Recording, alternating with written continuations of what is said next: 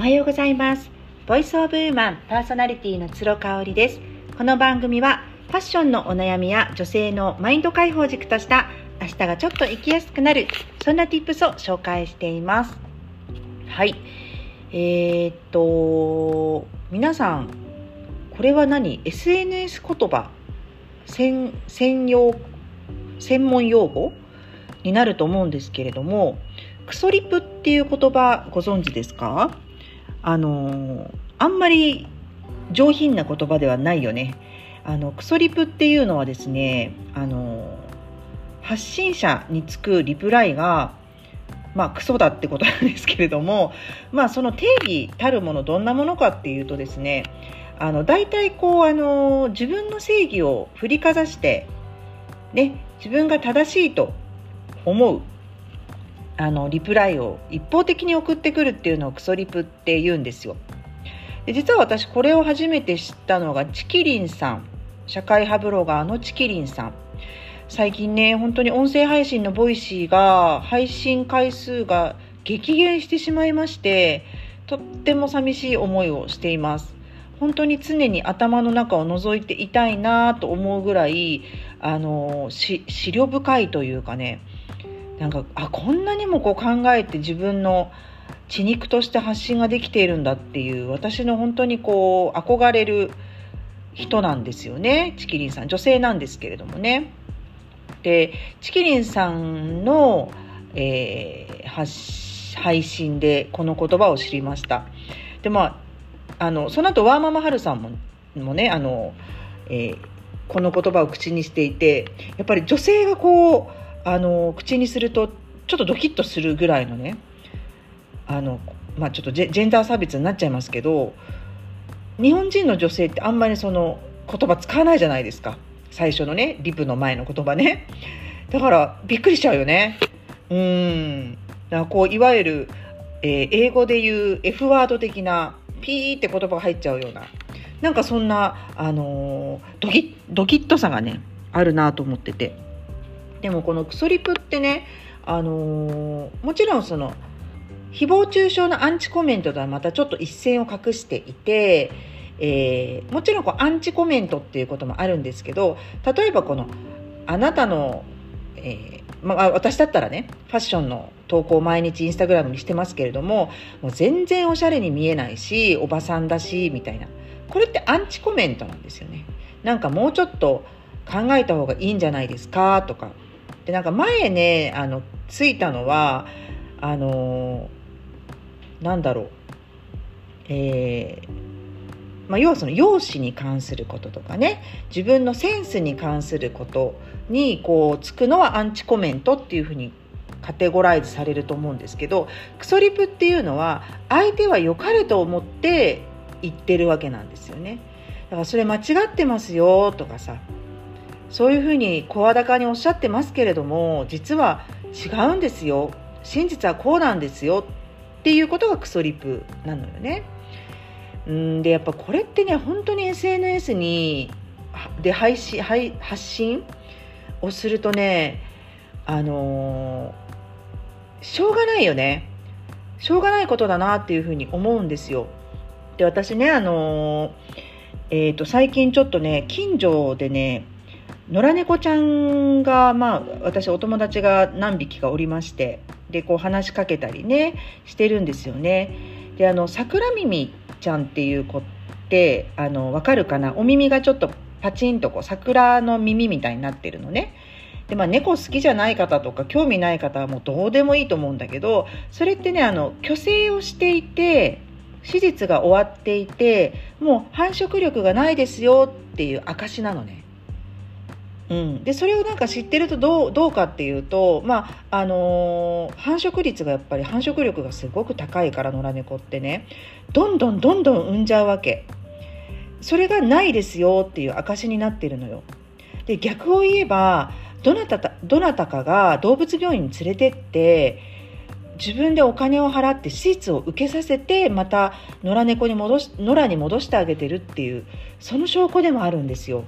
で私ねやっぱこれを知った時に自分も猫ちゃん飼っててね本当に猫ちゃん大好きになっちゃったからもうねびっくりしたわけ。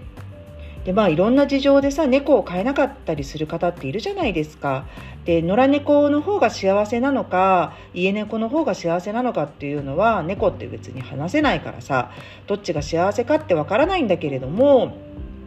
まあまああの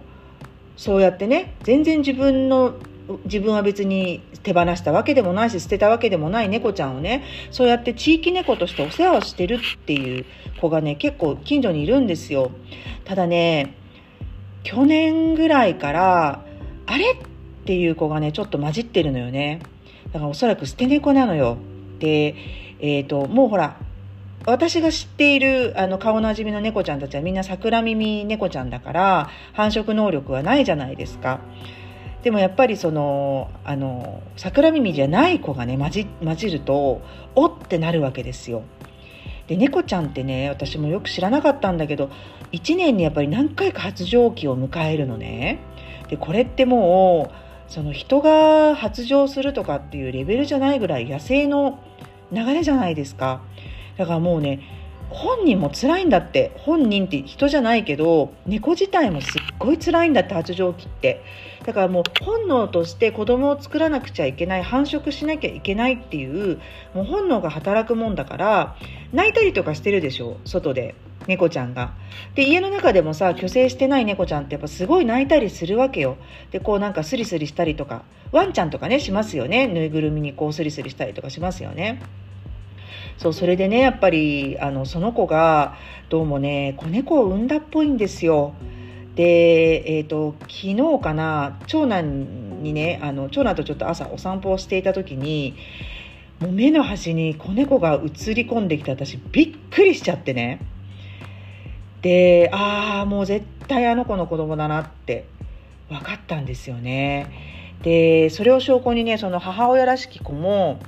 あの近くっていうかちょっと離れたところにいるわけ。で別にお世話してるわけじゃないんだけれどもその子自身はねなんだろうなトラウマがあるのかな。全然人に懐いてないからね。もう近づくとすぐバーって逃げちゃうんですけどもうねこのでもほら猫ちゃんが好きでその桜耳猫ちゃんの存在を知らないとさ餌あげちゃったりとかするじゃない子猫とかに。でもそうするとやっぱりまたその子たちを虚勢させないとどんどんどんどん増えちゃうのね。でうちの猫ちゃんもそうだったんですけど半年経つともうね生殖能力が備わっちゃって繁殖力がついちゃうのよ猫って。だから本当にあっという間にねあの妊娠したりとかしちゃうわけ。だからねなんか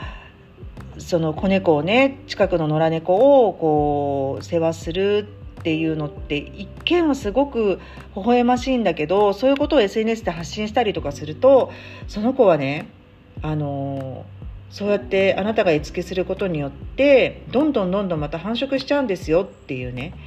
これって皆さんクソリプだと思います？私はね逆にやっぱ桜耳猫ちゃんのあの存在を知ってからやっぱね、野良ね、野良ちゃん、その反、えっ、ー、と、虚勢をしてない猫ちゃんに、闇雲にこう餌をあげるっていう行為に関しては、ちょっとね、慎重に考えてるんですよね。だから、あの、その桜耳猫ちゃんがさいなくてそういうあの NPO 団体みたいなねそういう親切な方々がいらっしゃらない時ってもうどんどんどんどん野良猫が生まれてていまだにやっぱり2万匹ぐらい殺処分されちゃうんだって。で野良猫ちゃんってもうあの生存率は高いといえどもねやっぱりそんなに全員が全員あの生き残るわけじゃないしね、うん、でそんな中でもやっぱり増え続けているわけよね。あんなにだって発情期を迎えるってことはそれだけ赤ちゃん埋めちゃうってことだからね。これさ私なんか本当に悩ましすぎちゃってただ自分が猫を飼ってない時は全く気づかなかった事実なのよね。現実なのよね。だからそのご自身が全然知らないことに対していや事実はそうじゃないです。こうなんですよ。あなたは間違ってますよって言われてなんだよクソリプって思うかいや私もそれ知ってるからそれクソリプというかむしろあの考えて発信した方がいいよって周りの人も思うかどうかってねもうこれってね本当いろんな場面であるなと思ってるんですよね。うん、だからよくいじめ問題でもさあのいじめられるいじめる方はもちろん悪いけれどもいじめられる方にも責任あの問題はあるとかね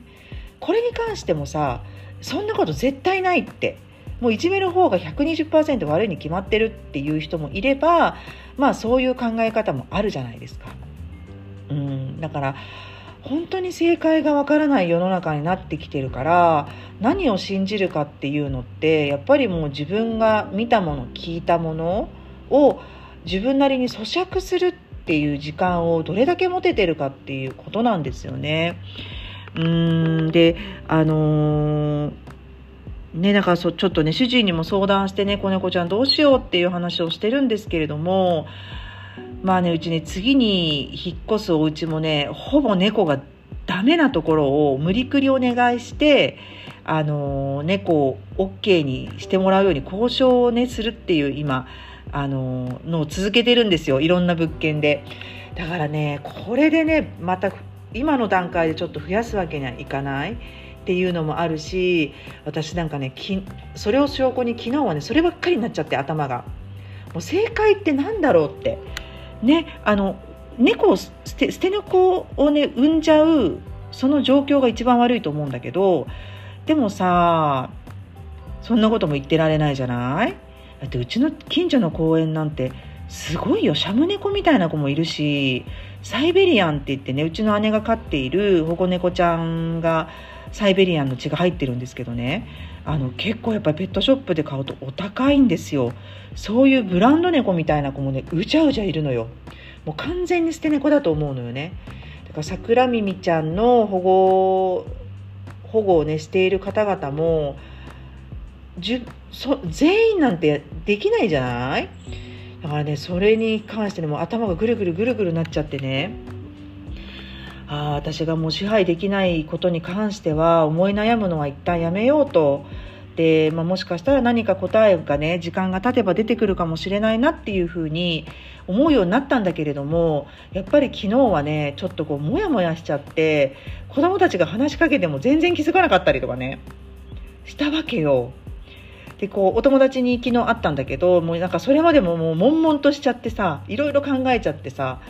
だってこれから寒い冬が来るじゃないもう子猫ちゃん大丈夫かなとかさいろいろ考えちゃうんですよね。そうだからでも私の場合やっぱり今ご縁があってうちにいるピロちゃんとあとまあまだ小学校のね息子たちの世話を主人がいない不在時にねあのしっかりやるっていうのが私のお務めだと思ってるのでそこをこうおざなりにしちゃって心だけがこうなんか違う方に行っちゃうっていう感情が引っ張られちゃうっていうのもちょっと違うなって思ったんですよね。これねなんかすっごい難しい問題なんで音声配信に残させていただいたんですけれどもねちょっと数日してあの考えることがあればまたもしかしたら消しちゃうかもしれませんが、あのー、最後まで聞いていただいてありがとうございました。はい、それではまた明日です。